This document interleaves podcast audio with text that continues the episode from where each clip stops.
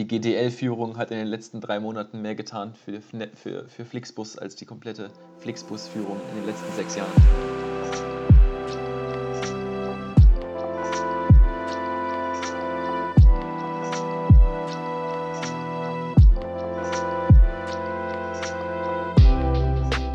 Herzlich willkommen zu einer neuen Folge Zeitnah. Heute geht es um ein weiteres Wahlprogramm und zwar um das der FDP, der Freien Demokratischen Partei Deutschland. FDPD. Und FDPD. ja. eigentlich, kannst du, kann, eigentlich kannst du bei den meisten äh, Parteien noch ein D noch so hinten. Ja, eigentlich schon. Eigentlich schon. Ähm, ja. Genau, wir starten einfach heute mit einem Zitat, wer hätte es gedacht, von Christian Lindner äh, in diese Folge hinein. Also von der personifizierten aus FDP. Ich habe keine Ahnung, wer da sonst noch drin ist. Ihn und Kubicki kenne ich. Echt so. Ja, Kubicki kenne ich auch noch, aber das ist, ja, da, da wird schon mager. Äh, nee, aber aus, auch aus einem Livestream der Tagesschau, äh, da gab es jetzt ja mehrere mit den Spitzenkandidaten, äh, wo man eben Fragen stellen konnte und die beantwortet wurden. Und hier ist eine Frage, die Herr Lindner beantwortet. Nächstes Thema oder Themenkomplex Flut Klimaschutz. Die FDP setzt beim Klimaschutz voll auf technische Innovationen. Was ist denn der Plan, wenn die jetzt nicht kommen würden? Umgekehrt, ohne technische Innovation ist der Klimaschutz nicht zu realisieren. Die Erderwärmung kann nicht gestoppt werden.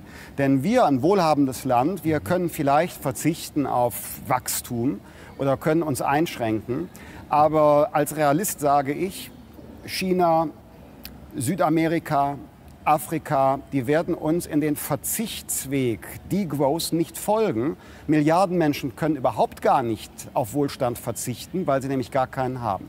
Insofern kommt uns eine doppelte Rolle zu.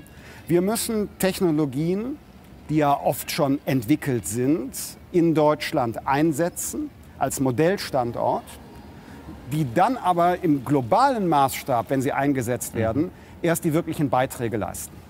Herr Lindner sagt jetzt, es ist nicht möglich, den Klimawandel zu bewältigen, ohne dass wir noch mehr Technologien ja, schaffen und äh, vor allem erfinden. Und er ist der Meinung, dass wenn wir jetzt diese, Technolo also diese Technologien, die wir unbedingt brauchen werden, ohne dass wir jetzt auf Dinge verzichten wollen als Konsumgesellschaft, ähm, dass wir dann die freie Marktwirtschaft brauchen. Das ist ja so auch prinzipiell das Credo der, der FDP in allen Das Argument Fragen. der FDP, der Markt regelt alles. Der- Genau. in, Sach in Sachen Wirtschaft, in Sachen Privatleben ist die ähm, FDP prinzipiell eine liberale Partei, heißt äh, freie Rechte, also möglichst wenig Einschränkungen der Bürger und eben diese möglichst wenig Einschränkungen, das, was wir kennen, eben als der Markt regelt es, ist auch gegenüber den Unternehmen. Also das heißt, man sagt, man will nicht als Unternehmen, als Staat meine ich, so viel in die Unternehmen, in den Markt selber eingreifen, sodass eben dieser sich selber regulieren kann durch Angebot, Nachfrage, so Je freier der Markt, Grund. je freier der. Markt, desto sozialer der Markt. Das ist ja Genau. auch ein, eines der Grundcredos. Genau, das ist sozusagen die Idee, weil ja sozusagen wir alle als Bürger ja eben diesen Markt ja zumindest indirekt durch unser Nachfrageverhalten, durch unser Verhalten, bei welchem Arbeitgeber wir arbeiten und so weiter, ähm, ja eben, wenn auch wenig, aber Ja, jeder für Jeder- sich halt jeder eben steuern können und in der genau. Summe, genau, in der Summe macht das halt eben viel. Und diese Grundthese vertritt äh, die FDP durch ähm, ihr gesamtes Wahlprogramm.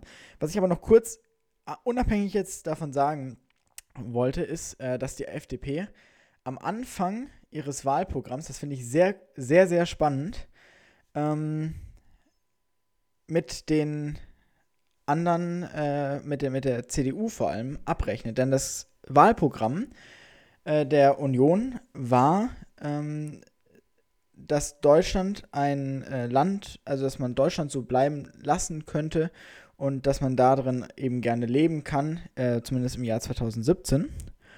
Und jetzt sa- schreiben sie in ihrem Wahlprogramm in der, im ersten Absatz, viele haben dem Versprechen vertraut, dass Deutschland das Land bleiben könne, in dem wir gut und gerne leben. Also Wahlspruch der CDU von 2017, ohne dass wir etwas verändern müssen. Heute wissen wir, das war falsch. Und damit beginnen sie im Grunde genommen ihr äh, Wahlprogramm und man merkt schon von Anfang an, es ist sehr angriffslustig. Ähm, und da fangen wir vielleicht auch einfach gleich mal mit dem ersten Punkt an, wo wir ja auch angefangen haben bei der, bei der Linken, und zwar im Thema Finanzen. Ähm, da haben wir ja angefangen mit dem, wenn mich nicht alles täuscht, mit dem monatlichen Grundgehalt, was jeder bekommen soll. Und jetzt fangen wir hier mal einfach an mit den Steuern. Und die FDP möchte nämlich, dass jeder Bürger privat ähm, maximal 40% seines Gehaltes versteuern soll. Also einschließlich aller Sozialsachen soll es insgesamt auf ein Maximum von 40% hinauslaufen. Das soll A ähm, Leuten, die nicht so gut verdienen, mehr Geld in die Tasche bringen. Das heißt, sie wollen insgesamt auch die unteren Steuersätze senken, dann dementsprechend. Ähm, und es soll aber auch auf der anderen Seite natürlich auch besser verdienen, mehr in die Tasche bringen. Denn aktuell haben wir ja einen Höchststeuersatz, wenn es mich nicht alles täuscht, von äh, 46% oder 47 Prozent. Nee, nee, 45? Nee, nee. Ich dachte, der Spitzensteuersatz wäre bei 47. 46, 46? plus 3% nochmal Reichenzulage. Also Ja, genau. 49 ist das höchste, was, Ja, was man erreichen kann. Auf jeden Fall, auf jeden Fall deutlich höher als das, was die FDP eben vorschlägt. Ähm, dazu kommen ja natürlich dann noch zum Beispiel der Solidaritätszuschlag, den wir aktuell noch bei den äh, sehr bei der, in der höchsten Steuerklasse ja eben mit haben. Und den wollen sie auch abschaffen. Das Genau. ist jetzt so die Grundthese. Genau, und ich wollte noch ein Wort zu den Steuersenkungen verlieren.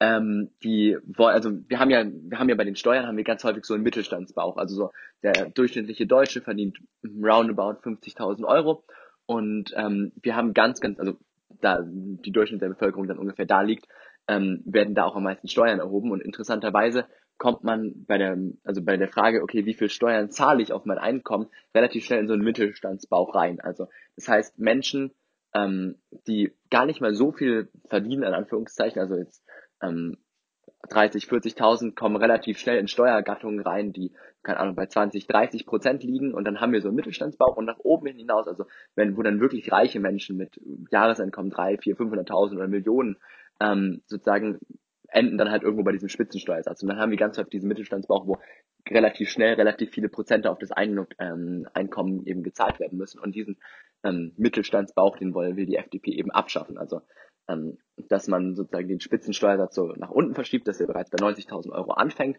Aber dadurch, dass sozusagen dadurch werden Steuern reingeholt im Großen und Ganzen. Und der einzelne Bürger zahlt insgesamt auch weniger, aber man steigt auch nicht so schnell in der Steuerklasse. Ja. Genau, ist mir nur gerade eingefallen Ähm, zu den Steuersenkungen. Ja, ja. Was ich daran sehr interessant finde, ist, also, was ja schon immer so ist bei der FDP, sie werben damit Steuern zu senken. Und das ist ja auch prinzipiell für die Normalbürger ja auch nicht schlecht. Also, wenn du mehr Geld am Ende der Tasche hast, kannst du auch mehr Geld ausgeben. Ne?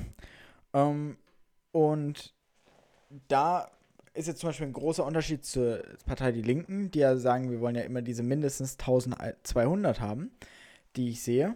Äh, also diesen Unterschied, den ich sehe, weil es nicht diesen festen Satz gibt, den jetzt eine Person mehr hat. Und äh, worauf ich hinaus will, ist, klar kann jetzt zum Beispiel ein Unternehmen, also die FDP erklärt das gerne, ja, die, die Kunden haben, also die Verbraucher haben mehr Geld und dieser ganze Wirtschaftskreislauf kommt dadurch mehr in Bewegung.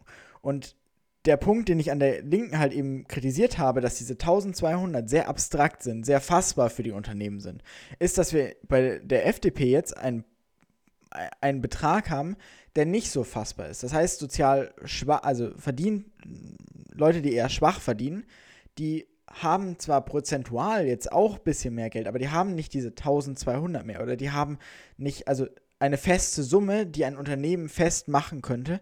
Und dadurch ist das für das Unternehmen, auch für Unternehmen, die Preiserhöhungen jetzt eventuell vorhaben sollten nach dieser Wahl, nicht so exakt steuerbar. Mhm, Und absolut. das sehe ich als, als absoluten Vorteil an.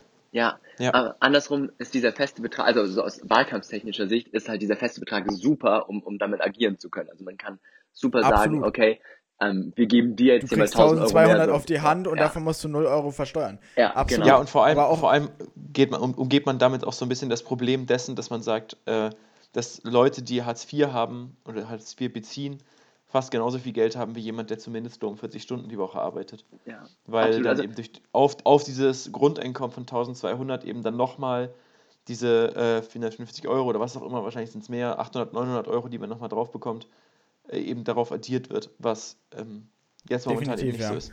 Ja. Das sind alles, also, weil es mir gerade aufgefallen ist, ähm, mit diesem konkret und unkonkret, wenn bevor wir jetzt irgendwie tiefer ins Wahlprogramm gehen, ich glaube, ihr liebe Hörerinnen und Hörer, ihr werdet es ja auch merken, ähm, dass ganz, ganz, also dass ganz, ganz viele Sachen von der FDP eben ganz schwer sind im Wahlkampf so, so gut mit so einem Slogan oder so zu vertreten. Das ist mir sehr häufig aufgefallen, dass wir eben jetzt nicht, nicht so die Sache haben, wo man sagt, okay, wir geben dir 1000 Euro mehr oder sowas eine Art, sondern es sind ganz, ganz viele sozusagen halt Regelungen, die die irgendwie verändern wollen, die zwar sehr spannend sind, aber die aus wahlkampftechnischer Sicht auch ganz, ganz schwer sind zu vertreten. Ja, wobei ich jetzt aber auch also eindeutig sagen muss, Steuern senken ist immer was Schönes. Also das ist jetzt nicht irgendwie was, womit du jetzt nicht werben solltest. Also meine Meinung zum Beispiel. Total. Ähm, zumindest ja. gegenüber dem Endverbraucher, der jetzt nicht die Zeit hat oder die Muße hat oder auch vielleicht nicht unbedingt das Wissen hat, weiterzudenken, als ich habe am Ende des Tages mehr Geld auf dem Konto. Ja, total. Also, aber wenn ich, wenn ich halt gerade, aber gerade wenn man so, so relativ direkt denkt oder relativ schlicht, in Anführungszeichen, dass man halt sagt, okay, ich will einfach mehr Geld auf dem Konto haben, also so denken wir alle irgendwie den ganzen Tag. Ähm, Genau. Also ich immer. Ähm, dann ist halt eben die Forderung, okay, ganz konkreter Betrag ganz, ganz schnell sehr angenehm also sozusagen auszus auszusprechen. Und für jemanden, der wenig Geld verdient, da macht zwar, also ist Steuern machen dann viel aus, logischerweise, aber gerade, gerade wenn man wenig Geld hat, dann gibt man halt auch mit den Steuern grundsätzlich wenig ab. So in Anführungszeichen. Dann Ja. ähm, sind dann 10 Euro halt geil und greifbar. Egal, darum soll es gar nicht gehen. Ist Definitiv. Mir aufgefallen. Ja. Moritz hat gerade eben äh, das äh, ALG 2, also auch Hartz IV genannt, ähm, das äh, genannt. Und das möchte die FDP auch reformieren. Und zwar möchte sie insgesamt äh, dieses Arbeitslosengeld, also sowohl 1 als- auch 2, und diverse Sozialleistungen, äh, die im Wahlprogramm, also ist auch wie immer in der äh, Folgenbeschreibung verlinkt, ähm, die möchten sie zusammenfassen zu einem sogenannten Bürgergeld. Das heißt, am Ende möchte die FDP, dass dieser, diese Person, die ALG 2 bezieht, soll, oder ALG 1, soll insgesamt am Ende des Tages mehr Geld auf dem Konto haben, um diesen Leut, diese Leute mehr zu unterstützen und mehr wieder dahin zu bringen, ähm, auch dann wieder arbeiten gehen zu können, weil es ist ja relativ schwierig für Leute, die ALG 2 zu beziehen, überhaupt ein Leben aufzubauen und dann noch wieder zurück in, in das Arbeitsleben zu kehren. Das ist zumindest die Sicht, die die FDP vertritt. Wo ich da auf jeden Fall eine Schwierigkeit sehe, ist, wir geben den Leuten, die jetzt nicht arbeiten und die Leute, die auch nicht arbeiten wollen, also nicht die Leute, die nicht arbeiten können, weil sie keine Arbeit finden, sondern die Leute, die sagen, ja, ich gebe mich mit ALG 2 zufrieden. Und das sind, soweit ich weiß, auch nicht unbedingt wenige, also prozentual gesehen, von denen die ALG 2 beziehen. Ähm, und da bin ich der Meinung, müssen die mehr, noch mehr Geld bekommen? Also von uns, also nicht von mir jetzt persönlich, weil ich keine Steuern zahle. Aber Außer- ich werde ja irgendwann, aber ich werde ja irgendwann mal Steuern zahlen. Und dann, ich zahle auch die mehr. Mehrwertsteuer. Ja, ich zahle auch Mehrwertsteuer, klar, aber ich zahle jetzt Jedes nicht Mal, wenn ich Einkommensteuer das, auf das auf das, was ich jetzt zum Beispiel eben Ja. bekomme an Geld, ja. Und da sehe ich halt zum Beispiel einen kritischen Punkt. Kann auch sein, dass ich damit überhaupt komplett falsch liege, dass so viele prozentual ALG 2 beziehen, äh, so nach dem Motto, ich muss ja deshalb nicht arbeiten. Das kann natürlich auch sein. Nein, Dann das ein Großteil dürfte das nicht machen. Glaube ich nicht. Also, wenn, wenn das so ist, also ich bin mir da nicht, nämlich nicht zu 100% sicher, da will ich mich auch nicht zu weit aus dem Fenster lehnen, aber wenn das halt eben, Das vielleicht Der ein Fall Prozent ist, oder so der Gesellschaft. Ich, ich glaube, ein bisschen mehr, mehr was also schon, der, der, Gesell, der, der Gesellschaft eine oder der. Leute, der, der Gesellschaft der, oder der Leute, die Der, ALG Ges 2 der beziehen? Gesellschaft. Die überhaupt ALG 2 beziehen oder die äh, Nein, ALG 2 unserer deutschen beziehen? Gesellschaft. Des deutschen Volkes. Mhm. Ich weiß nicht, wir haben glaube ich 5% Arbeitslose, ne? Ja, genau, einfach. hm. Und ich würde schätzen, ein Fünftel davon ist Das zufrieden mit dem Prozent. Geld, das er hat. ja. Ich recherchiere es nochmal, Ähm, wenn wir gerade drüber sprechen. Was auf jeden Fall, was auf jeden Fall auch noch wichtig dabei zu sagen ist, wir zum Beispiel die, die Linke und die, die SPD werben ja zum Beispiel damit, dass sie Sozialwohnungen bauen. Ähm, das tut die SPD, äh, die FDP nicht. Also in diesem Wahlprogramm taucht nicht das Wort Das regelt natürlich der Markt. Regelt natürlich der Markt. Und sie wollen jetzt keinen Mietendeckel haben. Also sie sehen auch das Problem, dass zum Beispiel die Mieten zu hoch sind. Aber um, um sie wirklich bezahlbar zu machen. Aber deshalb plädieren sie eher dafür, dass wir mehr Wohnungen bauen. Dementsprechend gibt es eine höhere, ähm, ein höheres Angebot. Und die Und- Preise sinken. und die Preise sinken, weil Das die haben die Spanier die, auch die, gedacht Nach und dann kam die die- Weltwirtschaftskrise 2007. Ja, die genau. Nachfrage gleich bleibt. Also, Das Ganze ist, wie. Moritz gerade schon sagt, immer mit Risiken verbunden. Ne? Ja, und Ja. vor allem, also die Frage, die ich mir an der Stelle immer gefragt, äh, gestellt habe, so, also auf den Gedankengang, so, wir brauchen mehr Wohnungen, sind wir alle schon gekommen. Also, das ist, also, Leute, Leute haben Das keine ist jetzt Wohnung, nichts Neues, ne? lass mal eine Wohnung bauen, so. Also, basically, Mhm. guter Gedanke, würde ich sagen. Ja, die Frage ist immer, wer baut denn die Wohnung? Also, in dem Moment, in dem da irgendein Privat, klar, also, du schaffst eine Nein, es ist Wohnung nicht und der so weiter. Privatmensch, der die Wohnung bauen muss. Das ist Das sind- das ist natürlich ein Das sind Stiftungen und das sind auch der deutsche Staat und, und ja genau. Also Ja, ja, sind, Genau, logisch. also es so gibt ist viele ja Leute, die, nicht. die die Wohnungen bauen können grundsätzlich und die versuchen das ja auch, aber in dem Moment, in dem du das nicht mehr so forcierst, ähm, wir sinken brauchen halt auch keine die Preise nicht so sehr. Einfamilienhäuser. Ja, genau. Ja, Wir brauchen aber ja keine also- Einfamilienhäuser. Wir brauchen, wir brauchen viele Sozialwohnungen, sag ich mal. Also viele Reihenhäuser, äh, wo, wo es auch noch verschiedene Parteien gibt. Also unterer Stoss die eine Partei, oberer Gesch äh, oberes Geschoss zwei andere Partei. Ja, Das ist ja, ja, viele, das, viele was, was sinnvoll Kombinationshäuser. viel, genau, wie, Ja. was, was, wo man halt Platz spart mit. Und Ja. Wohnungen, die günstig sind und bezahlbar sind. Das ist das, was man braucht, was, was wir jetzt auch brauchen als Studenten. Ja, genau, aber den, den Punkt, den ich sehe, also wie gesagt, auf diesen Gedankengang, okay, wir müssen Wohnungen bauen, sind wir alle schon gekommen. Aber wenn wir das, also es hat ja bi- bisher reicht's ja nicht aus von dem, was wir bauen, sondern wir müssen das wirklich forcieren. Also, dass wir wirklich Ja. sagen, irgendwie, okay, wir erkennen, da haben wir irgendwie ein Lack of, also so eine, eine ähm, zu wenig Wohnungen, in Anführungszeichen. Und ähm, das müssen wir wirklich angehen und nicht einfach sagen, hier, irgendjemand wird schon Wohnungen bauen und dann wird es auch noch billiger irgendwann. Ja klar, das, das, das, man, Klar.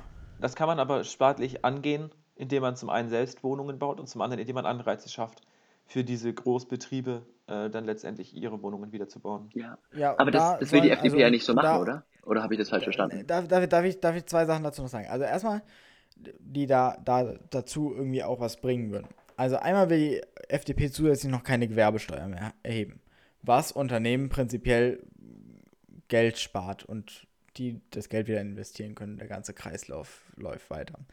Dann wollen sie natürlich weniger Bürokratie für die ähm, Unternehmen machen. Boah, das wäre echt heißt- mal, das wäre auch was Schönes.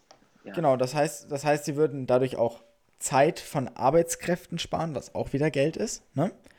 Und dementsprechend, also hoffen sie, dass die Unternehmen mehr Geld haben. Und dementsprechend auch mehr Wohnungen bauen.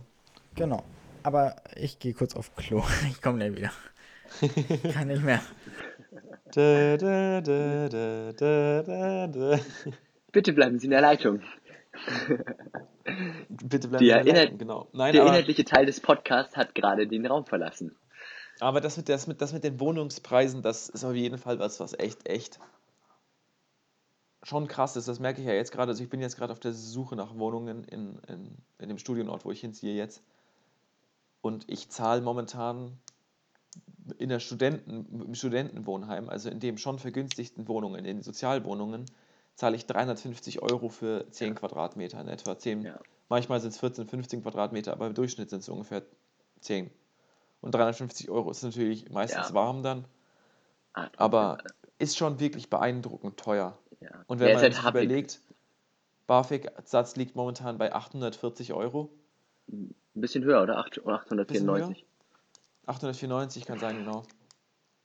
Wenn man sich das überlegt, gut, BAföG ist aber schon auch recht viel, muss ich sagen. Ich, ich werde nicht so viel Geld kriegen wie BAföG. Ja, Dito. ich ich habe hab, hab's nur deswegen Ähm. nachgeschaut irgendwann, weil ich meinem Vater sagen kann, okay, der Staat würde mir mehr geben. Ja, echt so. Da, zum BAföG gibt es auch noch ganz viel bei, von, von, Ja. von vielen verschiedenen politischen Parteien, ähm, was, was da auch noch sehr viel Interessantes zu gesagt wird. Na, von der FDP ja sogar auch. Also die wollen das BAföG ja reformieren. Die wollen eigentlich das BAföG eigentlich abschaffen und wollen das Eltern unabhängig zahlen und dann, dann so Boni geben. Johannes, wir haben gerade einen Sprung gemacht. Wir sind gerade über Wohnungen zu BAföG gekommen und von BAföG habe ich gerade ein, zwei Sachen noch gesagt, die schon im FDP-Wahlprogramm stehen.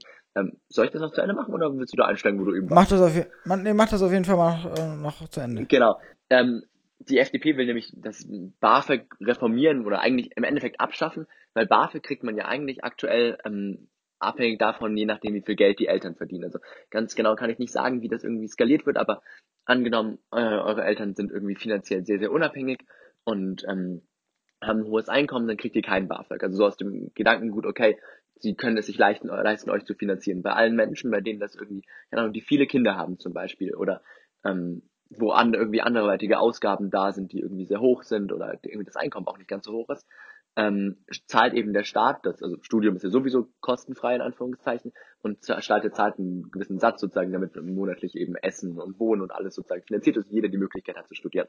Genau. Ähm, so viel zum ja. BAföG. Und das skaliert sich dann je nachdem, wie viel eure Eltern irgendwie verdienen und irgendwelche Belastungen da sind, Kinder etc. pp. Kinder werden als Belastungen gehalten übrigens. Ähm, und Genau, das möchte die FDP abschaffen. Also man soll den BAföG ähm, unabhängig von, seinen, von dem Einkommen der, der, Eltern bekommen. Und dann soll man 200 Euro als Grundbetrag bekommen und dann kommen so Sachen on top. Also zum Beispiel, man kriegt 200 Euro, haben die, also steht im Wahlprogramm, würde man on top, on top bekommen, wenn man sich ehrenamtlich engagiert. Also wenn man Dinge für die Gemeinschaft tut, man würde 200 Euro on top bekommen. Ähm, wenn man irgendwie ähm, zu irgend, äh, neben dem Studium noch noch Jobben, also Job sozusagen, also so gewisse Anreize schafft, okay, und sagt, okay, du erfüllst das und das und das ähm, und baust dir eigentlich selber deinen Weg so ungefähr, indem du ehrenamtlich bist, indem du irgendwie arbeiten gehst und schaffst, also wieder geht's irgendwie über dieses Anreiz schaffen und dafür kriegst du von uns sozusagen auch noch eine Belohnung obendrauf, unabhängig davon, ob deine Eltern ähm, ja jetzt gerade viel Geld haben oder wenig Geld und so weiter und so fort. Und was ich auch sehr interessant finde, was es vermittelt, also bisher schon so in die Richtung gibt, aber gar nicht so direkt. Es soll zinsfreie Darlehen für Studierende geben. Das ist keine neue Idee. Aber was neu ist, oder relativ neu, vor allem von staatlicher Stelle ist, dass das zurückgezahlt werden muss, erst, oder eigentlich nur zurückgezahlt werden muss in dem Moment, in dem man danach ein sehr gutes Grundeinkommen hat oder ein relativ hohes Grundeinkommen. Also man kriegt irgendwie ein zinsfreies Darlehen, was ja super ist, also man kriegt erstmal Geld und ähm, man muss irgendwie nicht mit der Zeit irgendwie am Ende des Tages mehr Geld dafür hinblättern, weil man sich irgendwann mal Geld geliehen hat, vom Staat jetzt in dem Fall oder von der Bank. Ja, der BAföG muss man ja auch zurückzahlen. Genau. Ja, BAföG. Genau, kann man aber auch zum Teil erlassen bekommen. Also je nachdem, wenn man, wenn man irgendwie. Kann man zum Teil erlassen bekommen. Da finde ich die AfD sehr interessant. Ich werfe es jetzt einfach mal ein. Die AfD hat ähm, sagt, dass wenn man ein Kind kriegt, während man BAföG bezieht, also während man im Studium ist, dass man dann einen kompletten BAföG äh, erlassen bekommt und man quasi nichts mehr zurückzahlen muss.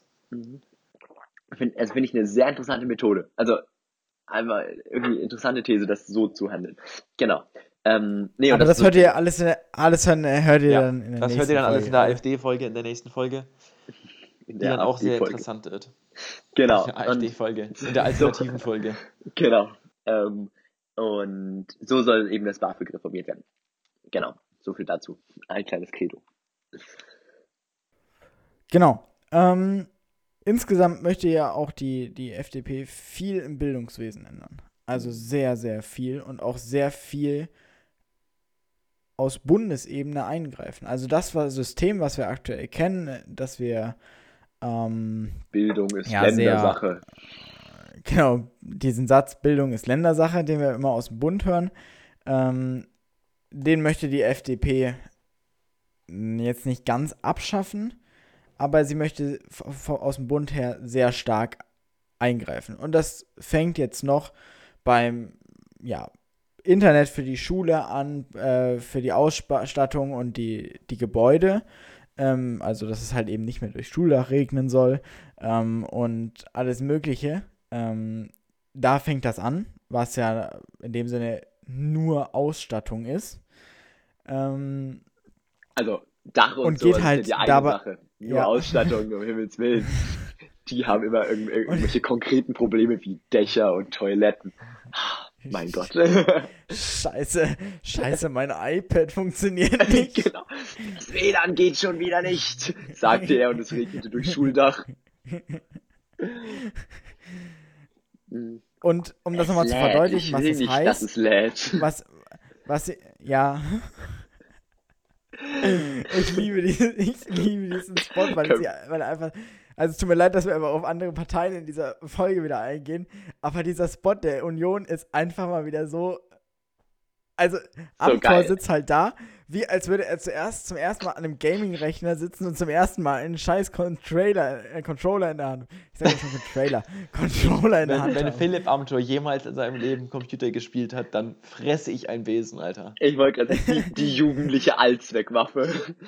18 aus der Schule raus, Jura studiert, dann direkt in den Bundestag. Der normale Gamer. Ich, ich leg noch einen drauf. Mach mir einen Besen aus Ingwer und ich esse ihn. Auf jeden Fall wollen sie echt stark eingreifen und zu verdeutlichen, was das heißt. Sie wollen ein Zentralabitur, das heißt ein Abitur für Gesamtdeutschland. Und sie wollen eine zentrale Prüfung zur mittleren Reife, was auf der einen Seite sehr positiv wäre, dass wir Vergleich, also das Abitur sehr vergleichbar ist. Dass wir alle einen 1-0er hätten. jeder, jeder, jeder schreibt das gleiche Abitur oder beziehungsweise die gleiche mittlere Reife, was halt eben eine, einen Vergleich zwischen den mittleren Reifen äh, ermöglichen würde oder einen direkten Vergleich. Auf der anderen Seite natürlich heißt das, dass wir die verschiedenen Bildungsniveaus, die wir jetzt in den Ländern haben und die wir jetzt auch nicht wirklich abstreiten können, ohne jetzt irgendwelche Vorurteile gegenüber gewissen Bundesländern zu haben, ähm, ist es halt einfach so, dass die Lehrpläne Unterschiedlich sind. an, Ja. an einem Abitur Aber einfach verschiedene Kenntnisse voraussetzen. Exakt. Und damit was was verschiedene ich vor allem sehr interessant finde, ist, was ich vor allem Genau. sehr interessant finde, ist, was dadurch entsteht, ist, dass, dass sie ganz klar sagen, ähm, Bildung soll Bundsache sein und nicht mehr Ländersache, so wie es die ganze Zeit war. Genau. Was ja aber auch heißen würde, dass wir sozusagen bei jeder Bundestagswahl zum Beispiel, also falls das passieren sollte, also wir gehen jetzt davon aus, dass die FDP gewählt wird und das aus durchsetzen kann, dann hätten wir bei jeder Bundestagswahl A, vielleicht noch die nächsten Jahre die Debatte, ob dann nicht irgendwelche Parteien herkommen und sagen, wir wollen das wieder umstellen. Dann haben wir Ja, alle vier ja. Jahre gewechselt zwischen Bund und Länder. Das und haben wir aber auch, das haben wir auch im Land. Da, nein, nein, Das, nein, das haben wir nur in dann, Bayern hier nicht, Nein, aber wenn man, wenn man mal Nein, wenn man Hamburg schaut mein- oder so. Nein, nein, ich meine gerade ein Wechsel, nicht zwischen den verschiedenen Lehrplänen, die jetzt die verschiedenen Parteien haben wollen, sondern ich meine einen Wechsel dazwischen, dass dann Parteien Zwischen meinen, es soll, es, genau, es soll Ländersache sein, Parteien meinen, es soll Das Bundsache sein. Und dann, und dann wechselt es die ganze Zeit zwischen Bund und Länder. In Schleswig-Holstein hat es, glaube ich, drei oder viermal zwischen G8 und G9 hin und her gewechselt in den letzten zehn Aber Jahren. das, aber, das, aber das ist ja eine ne Sache, die ja jetzt nicht. Also, Ja, gen- genau. Also in dem Moment, in dem da, eine andere da war Partei immer noch, gewählt da war immer noch, da, würde, war- da, so genau, da war, da war immer noch das Kultusministerium äh, äh, Mecklenburg-Vorpommern oder das äh, Kultusministerium Schleswig-Holstein oder welches Kultusministerium auch immer halt immer zuständig oder Kultusministerium ja, das Hamburg. ändert ja nicht viel, viel an der Tatsache, dass es scheiße war. Und Ja, klar, aber Argument, I- dass. Nein, aber es, ist halt verwöhnt es ist immer noch die gleiche Behörde, so die zuständig ist. Ja, und die FDP will eine irreversible Änderung. Genau. Und also die Frage ist halt sozusagen, ob du eine solche Änderung halt wieder umkehren kannst oder in naher Zukunft umkehren kannst. Also können, ja, politisch, ob das jetzt Ich würde es so auf jeden Fall nicht tun, intelligent völlig ist. egal, ob es möglich ist oder nicht, weil ich denke, dass, dass da so eine gewisse Sicherheit immer besser ist als eine Hin- und Herwischerei. Ja. Und Also ich da- halte es auch und ich ha- halte es auch für sinnvoll, verschiedene Mentalitäten, die wir in Deutschland halt eben haben, auch einfach möglich zu lassen. Weil was passiert denn, wenn wir jetzt im Bildungswesen vom Bund aus eingreifen?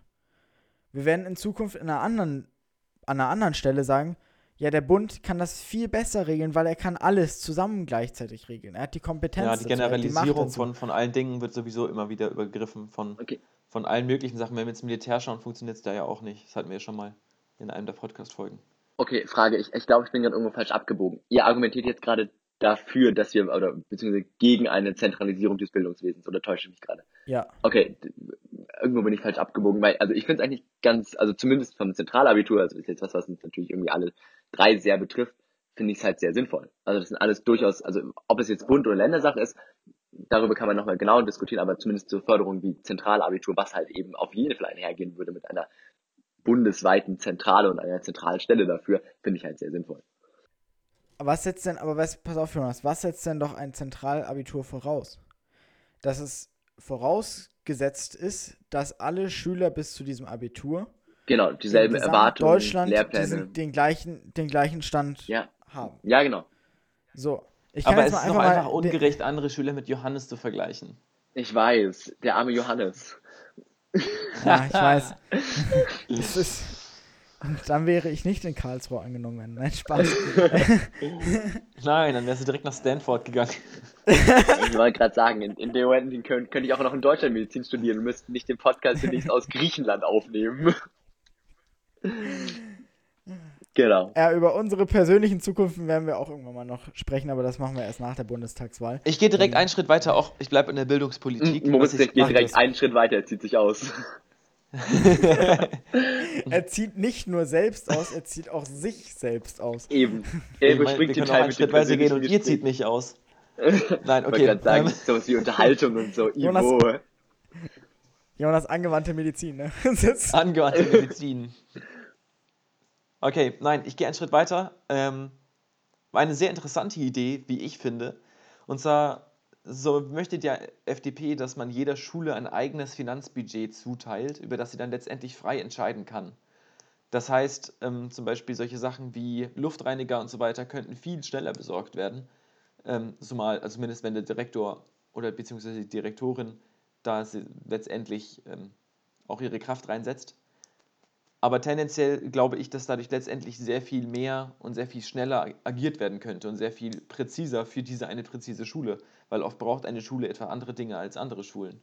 Das Ja, finde ich eine absolut. sehr, sehr gute Idee.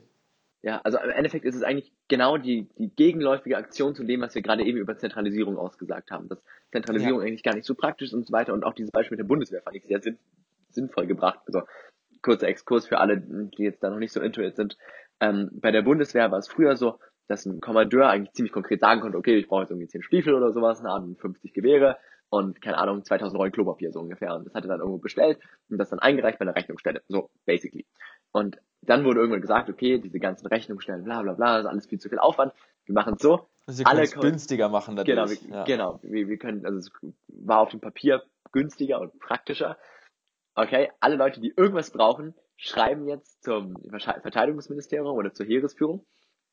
Genau. So, okay, wir brauchen fünf Paar Stiefel, zwei Gewehre und 50.000 Rollen Klopapier so ungefähr. So, das schreiben die, die sammeln das alle und wenn es genug ist, haben die, ähm, ist jetzt das Prinzip, dass sie alles zusammen bestellen. Irgendwann, wenn halt mal genug Nachfrage da ist, dann wird das alles fröhlich bestellt mit ewig großer Verzögerung. Dann kommt erstmal dieser große Auftrag an einer zentralen Stelle an und dann wird es weiterverteilt. Auf gut Deutsch, du hast dann meistens drei, vier Jahre, irgendwie nachdem du das Paar Stiefel bestellt hast, irgendwie dein Paar Stiefel irgendwie irgendwann mal bekommst und das ist halt endlos anstrengend. Das ist genau, ähm, also daher fand ich diesen, diesen Vergleich sehr sinnvoll, dass man da eben sehr direkt darauf reagieren kann. Ich muss ehrlich sagen, also diese, ähm, diese Verteilung von Geld hört sich prinzipiell auch sehr gut an. Ähm, ich stimme dir voll zu, dass es viel schneller gehen könnte, zum Beispiel mit den Luftreinigern, mit dem, äh, mit Schnelltests, mit, mit was auch immer, also was auch immer da jetzt sozusagen von nötig wäre und dass auch sehr viel dann sozusagen auf sehr niedriger Ebene, ich nenne es mal schulpolitisch, irgendwie erarbeitet werden könnte. Also zum Beispiel, dass Schüler viel mehr in dieser Schule mitbestimmen können. Also wenn man jetzt zum Beispiel die äh, Vertretung insgesamt der Schule betrachtet, die ja meistens aus irgendwie Elternbeirat, Schülervertretung und äh, Schul, also Schuldirektor und Konrektor und so besteht, dass die eben viel, viel mehr Macht und viel mehr Möglichkeiten haben, diese Schule gestalten zu können. Auf der anderen Seite sehe ich folgendes Problem, wenn wir jetzt zum Beispiel einfach nur mal Bayreuth betrachten. Dann haben wir zum Beispiel eine Schule, das RWG zum Beispiel, die jetzt, an der nicht so viele Schüler sind, deren Eltern sehr wohlhabend sind. Und konträr dazu unser GCE, wo auch die Eltern sehr viel die äh, Schule unterstützen, auch finanziell, gerade im Elternbeirat. Ja, dann ist das, haben wir immer noch wieder diese, diese sozialen Unterschiede, die halt eben diesen Unterschied deutlich machen. Ja. Also wenn wir jetzt sagen, wir brauchen, wir haben dieses, der Bund gibt dieses Budget, dann wird auch irgendwann sich das Bundesland darauf berufen, ja, ihr habt ja das Budget.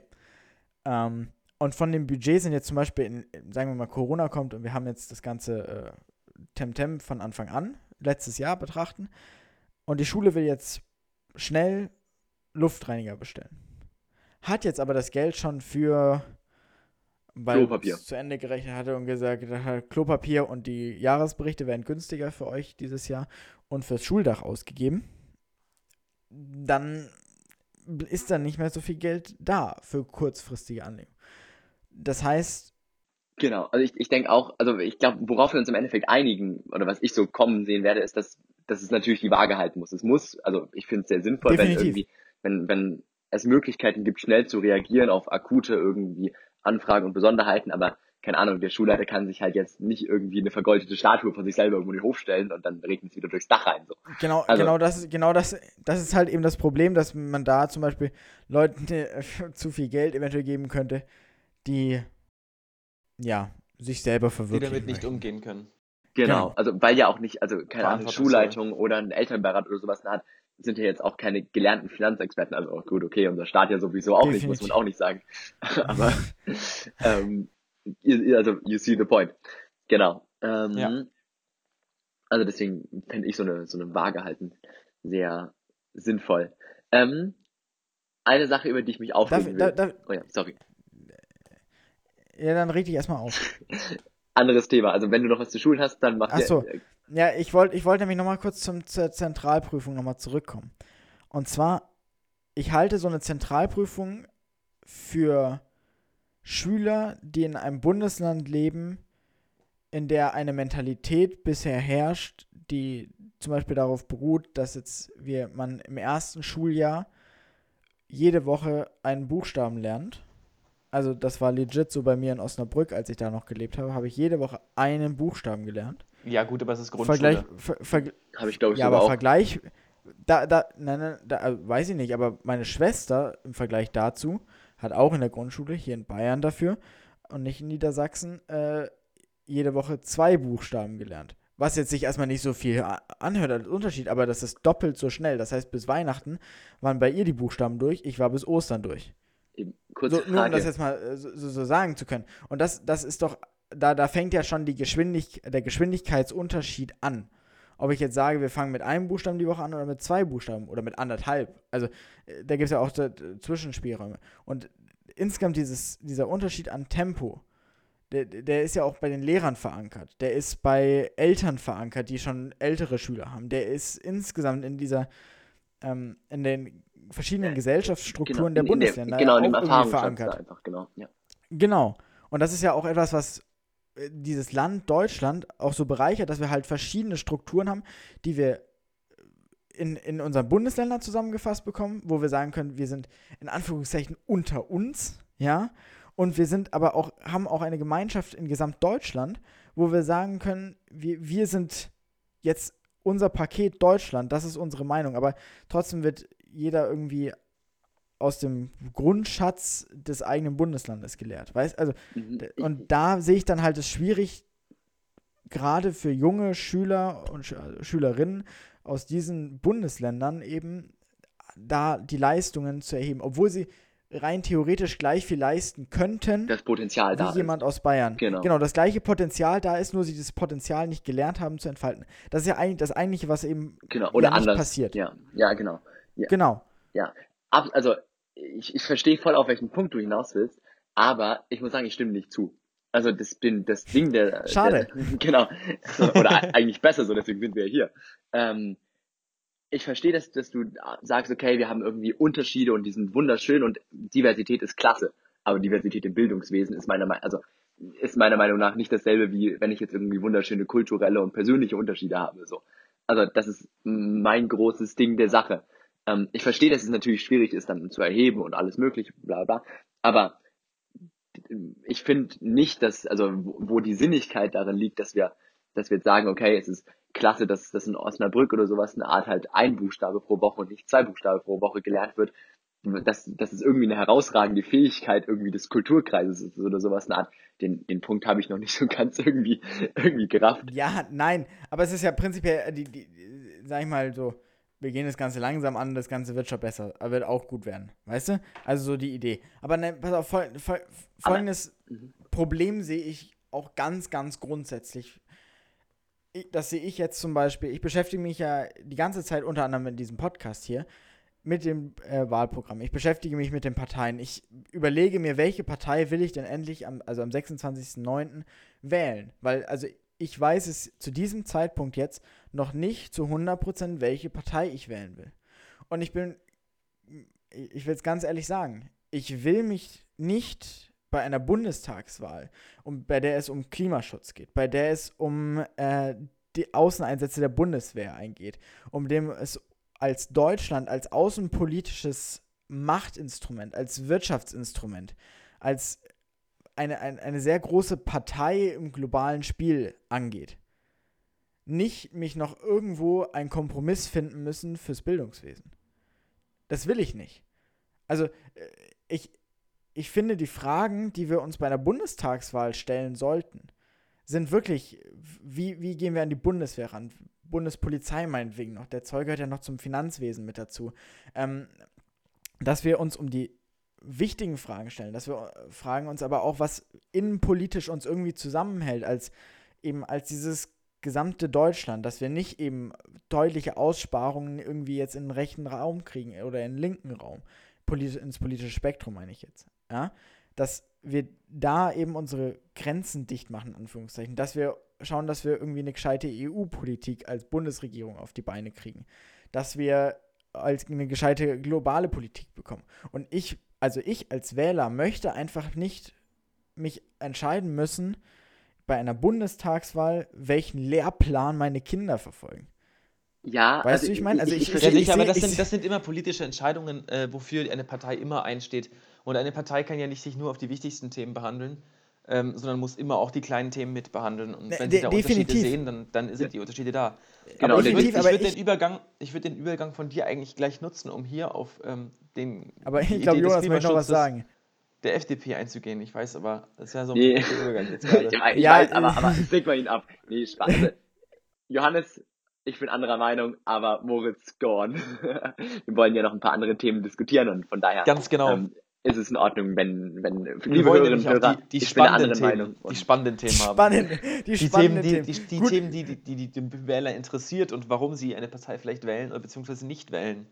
Ich glaube, dass ganz viele unserer ZuhörerInnen nicht wählen dürfen, aber egal. Ich Schreibt uns sagen, auf Instagram, davon. Schreibt uns auf Instagram, ob ihr wählen dürft oder nicht. Und wenn ihr wählen dürftet, also nicht wählen dürft, welche Partei ihr dann wählen wollt. Wir wollen nicht von Leuten wissen, die wählen gehen, was sie wählen. Wahlgeheimnis und so. Moritz Gorn. Scheiß drauf, das Wahlgeheimnis heißt egal. Sie dürfen es uns ja. auch sagen. Egal. also, die FDP, die FDP hat vor, gewisse, also sogenannte Zertifikate ähm, freizugeben in dem Markt. Und dann kann eben ein Unternehmen diese Zertifikate erwerben. Ähm, und diese Zertifikate quasi, geben quasi an, ähm, wie viel CO2 man pro Jahr, pro Jahr verbraucht, äh, verbrauchen darf. Das heißt, nehmen wir an, VW ähm, bräuchte dann, ich weiß nicht genau, wie die gerechnet werden, diese Zertifikate, nehmen wir an, er bräuchte, VW bräuchte 1000 dieser Zertifikate, um letztendlich ihren ähm, CO2-Verbrauch ähm, eben äh, rechtens machen, zu machen. Das bedeutet, dass ähm, aber auch, dass diese Zertifikate nicht ähm, vermehrt werden sollen. Das heißt, es soll mit der Zeit nicht immer mehr Zertifikate geben, womit die Menge also ein, ein Zertifikat sehr viel teurer wird. Das funktioniert in etwa so wie beim Bitcoin, wenn man sich so vorstellen möchte. Es gibt dann eine gewisse Menge an Bitcoins. Diese Bitcoins werden getradet und äh, dadurch, dass aber Nein, das funktioniert eben nicht so. Okay, auf, okay, also, also Bitcoin. Dann schneiden da, wir mich bitte raus, danke. ich, also die Idee ist äh, schon richtig erklärt, aber die FDP möchte eine Obersumme an CO2, die in Deutschland ausgestoßen werden darf, ins Gesetz schreiben. Genau. Und dann nimmt der Bund, also die Bundesregierung, und teilt diese Summe da an CO2 eben durch eine gewisse Anzahl an, äh, ja, eben, wie heißt Zertifikate, genau, an Zertifikaten, ja. ähm, die halt eben einen bestimmten Betrag CO2 ermöglichen. Und zwar dieses Zertifikat gilt für ein Jahr. Denn im nächsten Jahr, also diese Zertifikate werden dann so getradet, wie Moritz es sagt, und die, der, der Preis bestimmt sich dann durch den, soll sich durch den Markt bestimmen und dementsprechend sollen sie halt teurer werden oder nicht teurer werden oder wie auch immer. Ähm, und dann sollen im nächsten Jahr diese Zertifikate eben nicht mehr gültig sein. Die sind nicht mehr gültig. Das heißt, die Unternehmen sind gezwungen, neue zu kaufen und die verringern die Menge. Neue zu kaufen.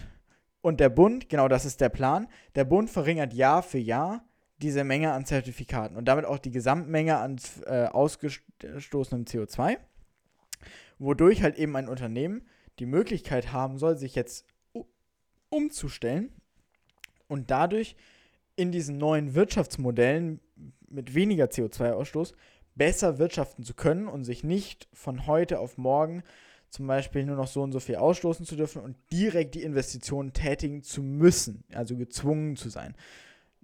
Was halt zum Beispiel den Vorteil hat, ist, wenn sie jetzt sich nicht um, umverteilen, dass sie dann in gewissen Jahren halt eben sehr, sehr hohe Strafzahlungen erwartet, was ja die FDP damit gleich als Strafe halt eben einführen möchte. Ähm, was halt eben die Produktpreise erhöhen würde, wo der Verbraucher dann eben nicht mehr zu diesem Produkt greifen würde, wodurch das Unternehmen pleite gehen würde und die Unternehmen würden sich halt eben selber vom Markt schießen. Ja. Das ist sozusagen die Idee, um die Innovationen anzutreiben. Dass das Unternehmen selber kreativ wird, um eben am Markt noch vorhanden bleiben zu können. Ja, absolut. Was interessant an der Stelle zu sagen ist, diesen Emissionshandel gibt es schon. Der ist nicht so groß ausgeweitet in dem Sinne, aber man hat, es gibt grundsätzlich schon diesen Emissionshandel mit diesen Emissionszertifikaten. Ähm, die wurde dieses Jahr das erste Mal jetzt sozusagen eingeführt. Und es gibt aktuell halt nur unfassbar viele Zertifikate auf dem Markt. Also die hat jetzt noch nicht wirklich die, die Hebelwirkung, aber es ist grundsätzlich eine bereits vorhandene Idee, die nur jetzt doch mal deutlich stärker ausgeweitet werden soll. Und ähm, Johannes, willst du da kurz einhaken oder soll ich noch weitermachen? Ist das nicht nur auf EU-Ebene? Ja, ge genau, also, genau. Aber, oder, äh, genau, aber die, die, FDP möchte das halt eben auf Bundesebene. Achso, ich dachte, ich hätte EU-Ebene eben mit reinfließen lassen. Entschuldige, ich hatte es auch im Kopf, dass es nee. auf EU-Ebene war, aber ich wusste nicht mehr. Also aktuell, aktuell gibt es das ja auf EU-Ebene. Genau. Da, die, die, ja. die sind ja mit 2021 eingeführt worden, aber auf Bundesebene gibt es das halt eben noch nicht. Genau, exakt. Also ich war gerade irgendwie auf europäischer Ebene und habe es irgendwie vergessen, irgendwie einzuführen. genau. Also das heißt sozusagen, die Idee ist schon vorhanden, soll jetzt auf Bundesebene übertragen werden.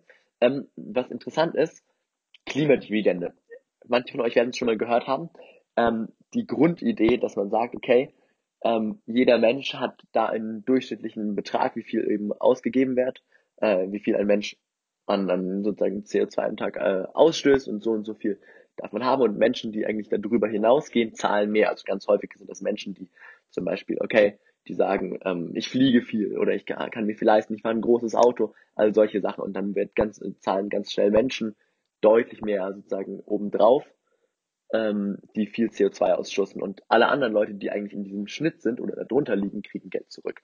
Und darüber soll eben ähm, soll die Preise eigentlich, die jetzt vielleicht auf die auf die Verbraucher umgewälzt werden, dadurch, dass es eben jetzt diese Zertifikathandel gibt, ähm, genau, ähm, sozusagen wieder reingeholt werden für den Normalverbraucher. Was ich eine sehr interessante Idee finde, ja. Also ich, ich finde es eine eine Idee, womit sie halt klar fest sagen, wir, wir wollen Paris einhalten. Wir wollen diese 1,5 einhalten. Genau, also das Pariser ähm, Klimaabkommen. Dieses Pariser Klimaabkommen bis 2030 eine Erderwärmung von maximal 1,5 Grad zu erreichen. Ähm, auf der anderen Seite frage ich mich jetzt zum Beispiel, woher kommt diese Zahl an CO2? Also, die ist ja doch, also, das sind Berechnungen, die können definitiv falsch laufen. Und wir kennen die Konsequenzen nicht, wenn diese Berechnungen falsch sind. Und klar können wir jetzt sagen, der Typ hat es falsch berechnet. Ähm, ja, aber es ist schwierig, das auf eine Person umzuwälzen. Also wir haben jetzt zum Beispiel, was wir gesehen haben, ist zum Beispiel, dass die ähm, Weltklimaorganisation halt eben dieses, diese Termin in Anführungszeichen von diesen 1,5 Grad halt eben nach vorne geschoben hat auf, auf 2030, 2030 und, nicht, ja. und nicht gesagt hat, ähm, erst 2000, was war die letzte Zahl, die sie rausgegeben haben? Ich glaube 2035. Ja, Oder was, 2040? Ich 2040, glaube ich. Ich hatte 240 im Kopf. Ich glaube, entweder 240 oder 235. Ich bin mir nicht sicher, ihr sagt 240, also wahrscheinlich 240. Ähm, die IPCC. Das heißt, sie haben auch, auch, die, auch die haben ihre Berechnungen und das sind ja Bere Prognosen, die ja nicht zu 100% stimmen müssen, wie mit Corona-Verläufen äh, des Robert-Koch-Instituts, haben wir ja auch gelernt. nicht, also die, das, Corona, das Robert-Koch-Institut ja auch mal fünf Prognosen gleich mit rausgegeben, die unterschiedliche Cases abbilden sollen.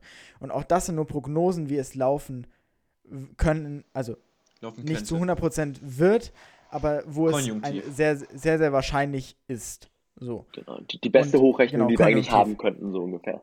Genau, und ich meiner Meinung nach zum Beispiel ist halt beim Klimaschutz da echt nicht mehr zum, zu spaßen. Wir haben dieses Jahr wirklich diese Auswirkungen erlebt in Nordrhein-Westfalen und auch im Süden Bayerns. Und auch in Rheinland-Pfalz, um das nicht zu vergessen.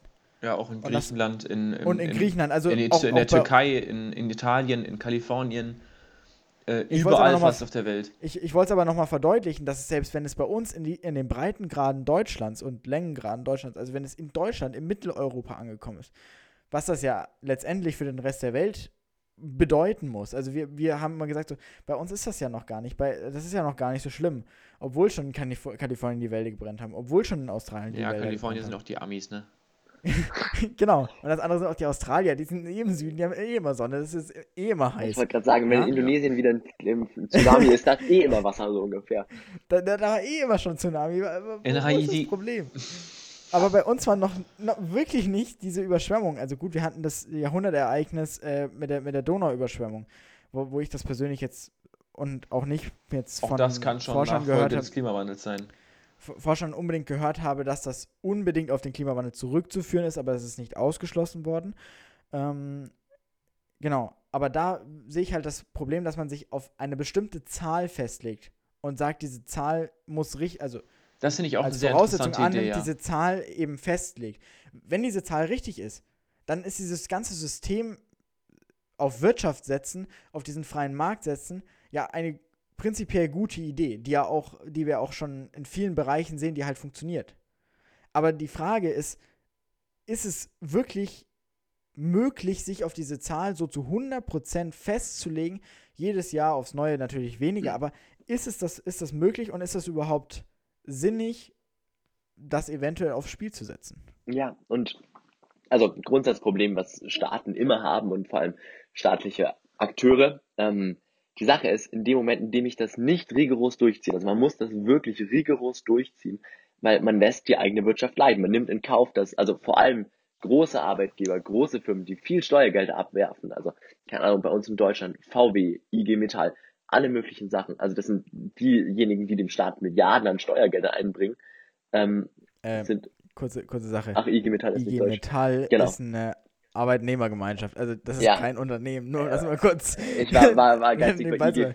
Aber IG V- Farben zum VW, Beispiel. ThyssenKrupp, ThyssenKrupp, Genau. da, da, arbeit, da sind ganz viele Arbeiter davon in der IG Metall. Ja. Aber genau, ganz war- viele große Unternehmen, die viel Steuern abwerfen. Genau. Genau. Ja. Ähm, müssen das halt, müssen das halt sozusagen konsequent wirklich durchziehen und dadurch leiden halt eigentlich große, also die großen Unternehmen. Und wenn du das nicht rigoros durchziehst, erreichst du dein Klimaziel nicht. Aber wenn du es rigoros durchziehst, siehst du halt in Kauf, dass halt, keine Ahnung, deine eigene Wirtschaft, vor allem auf dem ersten Blick und in den ersten Jahren halt sehr leidet, vielleicht einbricht und so weiter und so fort. Und ähm, das ist, glaube ich, ein, also eine Problematik, die ich sehe, die, die man dann ganz schnell halt irgendwann mal über Bord werfen könnte, weil man sagt, okay, ja, keine Ahnung, ich brauche dieses Jahr halt irgendwie wieder mehr Steuern oder ich möchte meine irgendwie Steuer senken für meine Bürger und so weiter und so fort. Also dadurch, dass es halt äh, sehr leicht vielleicht auch anzupassen wäre zu seinem mein Das-. Das ist ja eine der großen Kritiken der FDP an den Grünen.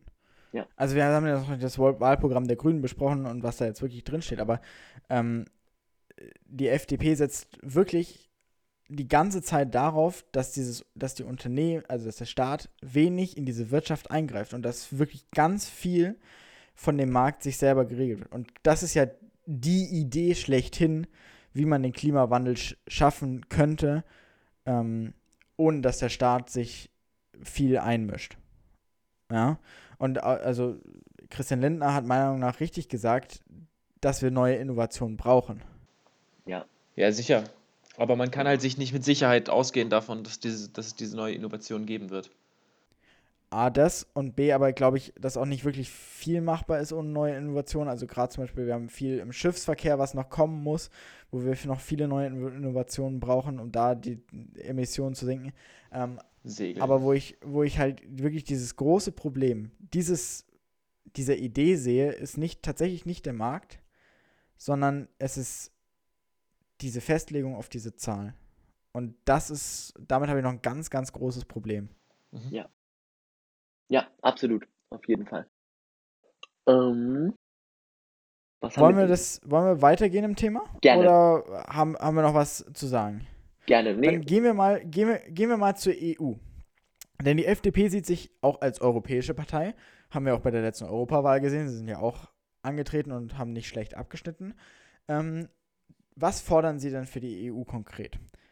Erste Sache ist eine gemeinsame, Armee der EU und vor allem auch ein Außenminister der EU, also nicht nur ein Außensprecher oder sowas, ähm, sondern wirklich ein Außenminister, der sozusagen der Vertreter aller Außen Außenminister der mit EU-Mitgliedstaaten ist. Dass wir nicht mehr die Einstimmigkeit in der EU als Voraussetzung brauchen. Und ähm, dass, die, dass mit der Migration insgesamt auf EU-Ebene ähm, ge besser geklärt werden soll und als letzten Punkt eben noch ein Ende der Verhandlungen mit der Türkei. Also es soll kein Eintritt der Türkei in die EU geben. Was ja aktuell eigentlich auch so eher ein Farce ist. Also, ist das ist aktuell auch eher mehr. Genau. Mehr noch, mehr noch, dass man die, die Türkei die, die Verhandlungen noch ja. auf dem Papier noch nicht beendet hat. Ja, also genau. Die, man, man, man, verhandelt ja. halt, weil man, weil es nett ist zu verhandeln, so ungefähr. Ähm, und ja, und weil man die Türkei jetzt auch gerade aktuell, zum Beispiel in Afghanistan, mit Afghanistan sieht man, man braucht die Türkei auch irgendwie als Staat im Nahen Osten und trotzdem irgendwie als in Anführungszeichen europanahe Partei. Äh, nicht Partei. Ja, ne, Akteur. Als europanahes ja, Land. Genau, ja. als, als halt eben als Akteur. Ähm, manche Hörerinnen und Hörer werden es wissen, ich beschäftige mich in meiner Freizeit einfach, weil ich es interessant finde, relativ viel so mit Sicherheitspolitik. Und ich finde diese Ideen von Europä europäischer Armee und Verteidigungsminister wunderschön. Aber, also nennt mich skeptisch, ich bin skeptisch. Also beim besten Willen, wenn wir, also das ist wieder die Grundfrage, die wir uns immer stellen, wie viel Supranationalität wollen wir?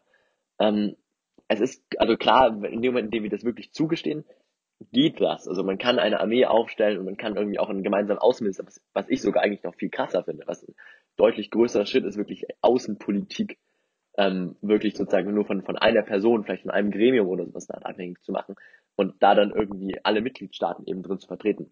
Ähm, was ich, also das ist Moment, schon krass, ja. Genau, aber in dem Moment, in dem man diese Supranationalität nicht fördert und nicht fordert, funktioniert das hinten und vorne nicht. Also Ursula von der Leyen hat irgendwann mal so netterweise irgendwie so Ursula von Leyen und Annegret Kramp-Karrenbauer, ich kann diesen Namen nie schnell aussprechen, ähm, die haben alle irgendwann mal gefordert, so, lass mal auch einen europäischen Flugzeugträger und so weiter bauen, so als gemeinsames Projekt.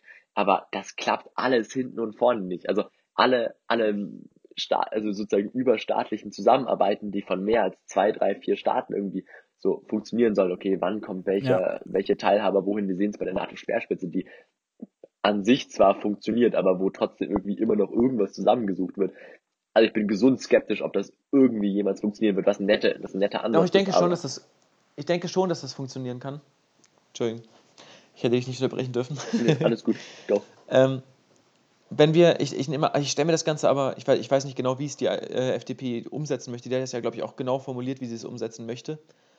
Ähm, aber wenn ich mir ein, eine europäische Armee vorstelle, wie wir zum Beispiel heutzutage die NATO haben, kann ich mir sehr gut vorstellen, dass das funktionieren kann. Aber die NATO ist keine Dann wäre das, die NATO ist aber eine Armeebund. Ja, aber das ist eben keine eigene Armee. Also die, die FDP fordert schon eine wirklich her Armee, die dann von der Europäischen Union eben geleitet wird. Ob das jetzt eine Parlamentsarmee ist, weiß ich nicht. Also eine Armee, die halt eben vom Europäischen Parlament dann die Mandate braucht, oder ob das auch eine äh, Präsidialarmee ist, weiß ich nicht. Das, das, da habe ich mich nicht genug drüber informiert, muss ich leider ehrlich sagen. Aber ich bin auch sehr skeptisch, ob das funktioniert. Ich meine, Stichwort ist, hier ist auch die Eurodrohne. Also die, wo es ja die große Diskussion gab in Deutschland, ob die für Deutschland halt eben bewaffnet werden soll oder nicht, beziehungsweise ob es eine bewaffnete Drohne geben soll, die aktuell es eben noch nicht gibt und auch noch nicht in Auftrag ist, sondern wir haben nur diese Eurodrohnen, die nicht bewaffnet sind und aktuell in Frankreich eben gebaut werden, wenn mich alles täuscht. Ähm, und da würde man halt eben eine, ja, eine Armee kreieren, die wirklich nicht mehr von Deutschland gesteuert wird, sondern wo Deutschland Soldaten hinschicken müsste, wenn die EU sagt, wir wollen das unbedingt. Ähm, was ich sehr interessant finde, ist A, dieser Außenminister. Dieser Außenminister würde ja, wir, wir erleben das ja ganz oft, dass wir, und gerade im Thema Flüchtlinge, sehr viele verschiedene Meinungen in der EU aufeinandertreffen. Also da, da hat man zum Beispiel gemerkt, dass mehrere Länder teilweise gar keine Flüchtlinge aufgenommen haben nach 2015 ähm, und Deutschland zum Beispiel überproportional viele und dass das nicht funktioniert hat. Die Frage ist, inwiefern ein, ein, ein, eine einzelne Person bzw. ein Gremium mit einem Vorsitzenden diese gesamten Länder nach außen hin wirklich repräsentieren kann. Klar zeigt das irgendwie eine, eine Stärke in der, in der Welt, in der, in der Welt, die jetzt voller großer Akteure ist, wie den USA, Russland, China. Und dann hätten wir Europa, ja, und nicht Deutschland, das, sondern wir hätten ich Europa. Glaub, ich glaube wirklich auch, dass wir das brauchen. Wenn wir in die heutige Politik und in die heutige internationale Politik schauen, haben wir eben auch einfach einen Rückzug äh, zum Beispiel von Amerika, die jetzt heute gesagt haben wieder, äh, also ähm, die, die Zeit der großen Kriegseinsätze, genau. Genau, die Zeit der großen, großen Kriegseinsätze ist vorbei. Das heißt, ähm, wir als Europa brauchen eine eigene Armee, mit der wir uns selbst verteidigen können. Denn wenn die USA sagen, die Zeit der großen Kriegseinsätze ist vorbei, heißt das im Umkehrschluss auch, dass sie nicht mehr so stark für Europa einsteht, wie sie es in den letzten 20 Jahren getan hat. Und ähm, ich habe einen, einen Podcast ge gehört, Jonas den auch sehr gerne, der heißt äh, Sicherheitshalber. Sicherheitshalber. Genau. Den können wir auch Und nur empfehlen. Der ist wirklich genau. sehr gut. Er ist zwar nicht ganz so unterhaltsam wie wir, ähm, aber er ist außen sicherheits- und außenpolitisch sehr, sehr, sehr gut, was einfach die Informationslage der Leute angeht. Die sind super informiert, die, die kennen sich super damit Ganz aus. genau, also, also es sind Experten, das, es sind, es sind Leute, die Ahnung ja, haben im Vergleich zu uns. Also wenn es euch interessiert, hört da einfach gerne mal rein. Wir äh, Ganz genau. geben hier gerne genau. mal Werbung aus. Grüße, Grüße gehen raus an die Kollegen von Sicherheitshalber. Ganz genau. Nein, und ähm, eine ähm, unserer Kolleginnen bei Sicherheitshalber namens Ulrike Franke hat eben zu diesem Punkt äh, ähm, eben gemeint, dass sie sich tendenziell eben die, sich diese europäische Armee nicht vorstellen kann, sie aber so, wie sie von der FDP vorgeschlagen ist, sie doch dennoch erstaunlich erstaunt ist davon, ähm, dass es doch eben auf diesem Weg eben funktionieren kann. Und wenn sie selbst entscheiden müsste, wie sie denkt, dass es funktionieren könnte, dann würde sie sagen, dass das auf diese Weise funktioniert, wie, FDP, wie die FDP es eben in diesem Wahlprogramm ähm, vorschlägt. Genau, also dass die, dass die Idee unsinnig ist oder so, glaube ich, also glaube ich auch gar nicht, aber so dieser, der, dieser Schritt zum, zu der starken Supranationalität, den ich mir persönlich auch wünsche, ähm, den sehe, also sehe ich den Mut einfach noch nicht so bei uns vorhanden, dass wir den mal gehen und sagen, okay, do it. In Deutschland sehe ich den vorhanden, nur in den, nach unseren Nachbarländern sehe ich ihn ja, nicht. Ja, genau, das ist, ist auch das Problem, was ich sehe. Und an diesem Punkt knüpft ja auch eben diese nächste Forderung der FDP an, nämlich diese nicht mehr Einstimmigkeit zu brauchen, sondern dass eine, ich meine Zweidrittelmehrheit, wenn es mich nicht täuscht, eine einfache Mehrheit reicht, um bestimmte Sachen durchsetzen zu können. Also wir haben in der EU Primärrecht und Sekundärrecht und vor allem auch im Primärrecht sind Sachen definiert, die einfach mit zu 100 Prozent ähm, der, der Stimmen beschlossen werden müssen, damit sie durchgesetzt werden. Und genau da setzt ja eben dieser Punkt auch der FDP an. Wir sind jetzt schon sehr, sehr weit fortgeschrittene Zeit, sehe ich gerade, wie Jonas mir schreibt. Ähm, deshalb handle ich einfach nochmal ein paar Punkte ab bei der ähm, FDP, die, wie Moritz es letzte Woche gemacht hat. Und zwar folgendes.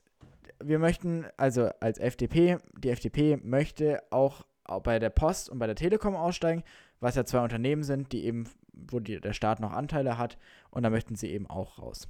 Die, ähm, zum Thema Digitalisierung sagt die FDP, wir möchten ein eigenes Ministerium für digitale Transformation, wie sie es nennen. Und die soll sich darum kümmern, dass unter anderem darum kümmern, dass wir überall in Deutschland schnelles Internet haben und dass Behördengänge online machbar sind. Wir so, sie sollen, wollen eine Datenwirtschaftsordnung, worüber, ähm, in der es darum geht, dass jeder also wo die Grundlage dafür ist, dass jeder sich selber über die eigenen Daten bestimmen kann. Sie fordern Anonymität im eigenen Raum, im, äh, im digitalen Raum, nicht im eigenen Raum, lost. Und äh, sie möchten Krypt Kryptowährungen unterstützen, wie Bitcoin. Also sie begrüßen, sie schreiben, sie begrüßen diese alternativen Tauschwährungen. Sie begrüßen ähm, damit eine nicht von dem Staat regulierbare Währung. faszinierend. Außerdem, außerdem äh, möchten sie die Schulen ausstatten und schreiben hier explizit in ihr Wahlprogramm, dass sie 1% der Mehrwertsteuer zu 100% in die Ausstattung der Schulen und da vor allem in die Digitalisierung der Schulen stecken möchten.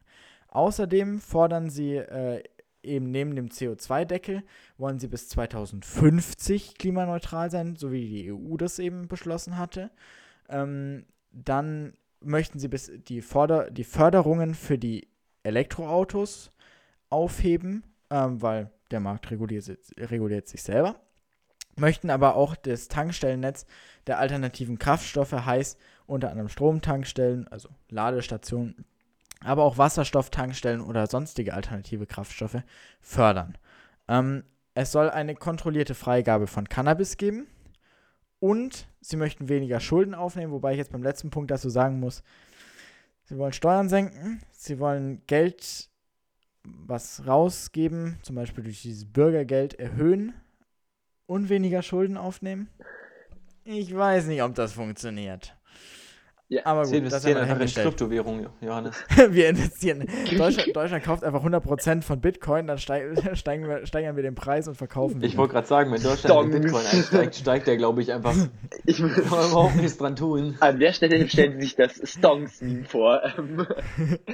Genau. dieser, dieser, Moment, dieser Moment, wenn Amerika uns alle, alle Bitcoin abkauft. Der, Moment. Jonas wollte noch irgendwas sagen. Genau, ich hatte auch zwei, drei Punkte, also sowohl was Inhalte des Wahlprogramms betrifft, als auch Sachen, die ich noch, die mir einfach eingefallen sind in dem Zuge. Ähm, zum einen Kryptowährung, nämlich auch Teil des, also nicht direkt Teil des Wahlprogramms, aber sozusagen Aktien. Bitcoin wird ja immer so groß als Aktie und so weiter gehandelt. Und ähm, zum Beispiel, sie wollen die Rente für reformieren, sie sagen immer, sie wollen sie enkelfit machen und ähm, möchten zum Beispiel, dass zwei Prozent der, der Rentenkasse in langfristig chancenorientierte Aktien ähm, investiert werden, sozusagen, damit da ein Wertwachstum da ist, ähm, damit man sozusagen eben die Rente auch auf Dauer sozusagen wirklich noch finanzierbar machen kann und damit auf Dauer eben auch, auch sozusagen auszahlen kann, ohne dass jetzt Leute Ewigkeiten arbeiten müssen. Zum anderen wollen sie Rente auch verändern, was ich sehr interessant finde, also dass man nicht mehr sagen muss, okay, du musst mit dem Alter irgendwie jetzt in Rente gehen, also mit 65, 67, wann auch immer, ich irgendwann mit 80 wahrscheinlich, genau, sondern die wollen so ein Baukastenmodell machen, okay, also wie zahle ich zum einen in die Rente ein, aber auch wie steige ich aus. Also je nachdem, wie, wann, wie, also wie kann ich irgendwie noch weiterarbeiten, vielleicht nach einem gewissen Rentenalter und so weiter und so fort. Ähm, Finde ich sehr interessant. Und noch eine Sache, nämlich zu den Konzernen, an denen der Bund beteiligt ist, nämlich ähm, Telekom und was war das andere? Post, genau. Und Deutsche Bahn. Ähm, die soll gesamt privatisiert werden, ähm, weil der Markt macht das schon besser, was ich sehr interessant finde. Also ähm, vielleicht haben wir dann zum Teil mehr Streik, Streiks, also man, zum Beispiel der Grund, wieso jetzt aktuell zum Teil überhaupt noch Züge fahren, liegt daran, dass Ist eben ja, dass 30% Bahnen der Zugfahrer noch genau verbeamtet sind. So, also verbeamtet sind, genau. deswegen Deswegen nicht streiken dürfen, für die, die es nicht wissen. Genau, also deswegen fährt halt irgendwie, keine Ahnung, der ICE von Berlin-Hamburg oder sowas, da trotzdem irgendwie doch nochmal durch die Gegend und der Feldwald- und Wiesen ähm, Bus- und Bummelzug oder so fahren auch noch, weil halt gewisse Leute irgendwie doch noch irgendwie arbeiten müssen, in Anführungszeichen. Und das wollen sie aber alles, Und weil nicht alle in der und nochmal, alle nicht in der GDL sind sind. nicht Ja. Auch genau, es, sind, es gibt auch zwei Gewerkschaften in der Bahn, was ja auch, also um diesen Streik jetzt nochmal hervorzuholen, äh, es gibt ja zwei Gewerkschaften und die konkurrieren sich auch in einer gewissen Art und Weise. Genau. Das ist ja auch eine gewisse Art und Weise etwas, was der GDL aktuell vorgeworfen Ja. wird, dass sie da diesen Konkurrenzkampf vorfinden. Aber Genau. egal, Also auf jeden sie, Fall sie wollen auf jeden Fall die Bahn ähm, sozusagen komplett privatisieren und nur noch das Schienennetz betreiben, was ich sehr interessant finde, weil die Bahn ist nämlich auch die ein, also eine der wenigen Orte, wo eigentlich ein reines Marktmonopol besteht. Dann würde ich sagen, beenden wir diese Folge. Ähm, wir können auch einen Witz erzählen, den ich heute auf Instagram gelesen habe, also bin ich ganz eigenkreativ. Ich schneide den wieder an, die, an den Anfang der Folge. ich schneide den wieder rein. Die GDL-Führung hat in den letzten drei Monaten mehr getan für, für, für Flixbus als die komplette Flixbus-Führung in den letzten sechs Jahren. ja, I see. Ja, ne? ähm, So viel dazu. da, da, damit beenden wir jetzt äh, die Folge und wir hoffen, ihr hat euch super gefallen. Hört beim nächsten Mal rein. Das nächste Mal geht es um die AfD. Schreibt uns auf Instagram at zeitnahofficial, was ihr von dieser Folge gehalten habt, was euch gefehlt hat, was ihr super fandet, was wir wirklich noch an den nächsten Folgen, es sind ja noch vier Folgen in diesem Format, eben verändern können. Tatsächlich nehmen wir auch die nächste Folge des Formats erst einen Tag, wahrscheinlich zumindest, äh, danach auf, nachdem diese Folge hier überhaupt rausgekommen ist. Das heißt, ihr habt noch wirklich noch Potenzial, hier an diesen Folgen mitzuarbeiten. Schreibt uns auf Insta und wir hoffen, es hat euch super gefallen. Gebt auch gerne Kritik ab, ähm, eure Meinung zu dem Wahlprogramm und ganz wichtig, es liegt mir super am Herzen. Nehmt das jetzt hier nicht als die ultimative Wahrheit, sondern schaut in die Wahlprogramme selber, informiert euch, bevor ihr wählen geht. Das liegt mir super am Herzen, dass niemand zu dieser Wahl geht und sagt, ich wähle diese Partei, weil ich sie schon immer gewählt habe oder weil, Und weil geht wählen. oder sowas. Nicht wählen Ge- ist das Schlimmste. Geht wählen und entscheidet euch Genau, es gibt für eine Partei, Ja. Und für, Nach- entscheidet euch für die, für eine Partei die und Cut. die mir gefällt. und macht euch und, ma und macht, macht euch bitte auch einfach drüber schlau, wen Ja. ihr wählen geht. Bitte. Ja, absolut. Es gibt Sowohl nie, über das Wahlprogramm als, auch- als auch über die Leute, die, die, Ganz genau, die in ja. Parteien genau. Es gibt, gibt ganz selten Das so das wär mir die- einfach- die Nonplusultra-Partei, aber sind. Genau. man hat trotzdem halt, also das ist so unsere Möglichkeit irgendwie zu beeinflussen und zu sagen, okay, in die Richtung soll es irgendwie zumindest stolpern, vielleicht nicht immer gehen, aber stolpern, fallen, rutschen. Und es ist halt trotzdem unsere Art und Weise zu sagen, okay, hier und hier möchte ich Akzente setzen irgendwie. Und ähm, ich bin auch ganz offen. Letzter Punkt. Wenn ihr glaubt, eure Stimme zählt nicht so viel, sie zählt mehr, als wenn ihr nicht wählen geht. Und damit bis nächste Woche. Tschüssi. Sehr gut. Servus. Einstein. Auf jetzt. Auf Wiedersehen. Tschüss.